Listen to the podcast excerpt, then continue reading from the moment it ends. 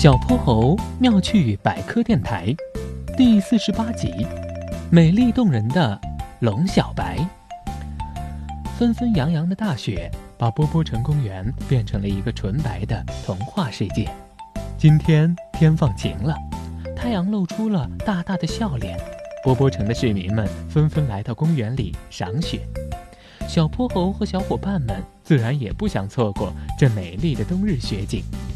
等小泼猴哼哼猪和河马憨憨赶到公园的时候，发现龙小白已经早早的在等着他们了。远远望去，今天的龙小白可真好看呀！她穿着花裙子，亭亭玉立的站在白雪覆盖的灌木丛前面，就像一位随雪花一起飘落人间的小仙女。龙小白，你今天真漂亮呀，比雪景还要美呢！哼哼猪一边走近，一边忍不住夸奖他说：“这时他却又皱起了眉头。龙小白，你没事吧？你身体怎么在哆嗦啊？”“这个，我看见今天的阳光这么好，就没有穿太多。谁知道今天竟然比下雪的那几天还要冷呢？”“当然喽。”憨憨这个时候在旁边说。太阳一出来，雪就开始融化了。嗯，这个过程会从空气里吸收很多很多的热量，同时还会增加空气当中的水分。热量减少，空气又潮湿，自然就更冷了。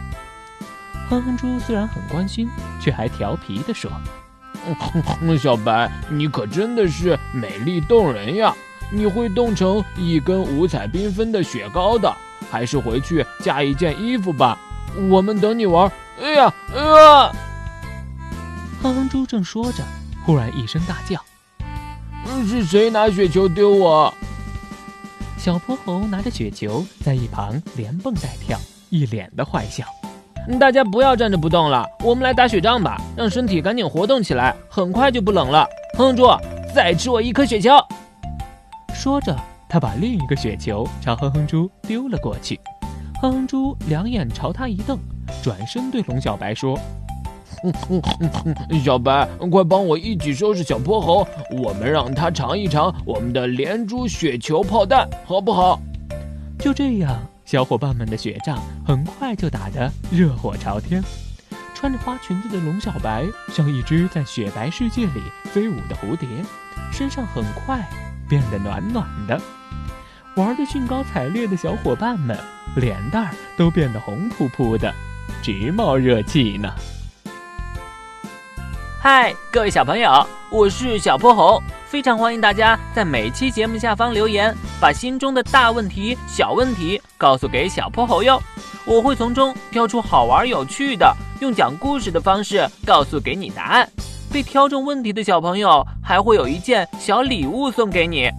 你也可以在微信中搜索并关注公众号“小泼猴儿童故事”，对，是小泼猴儿童故事，来跟我们更多交流互动哟。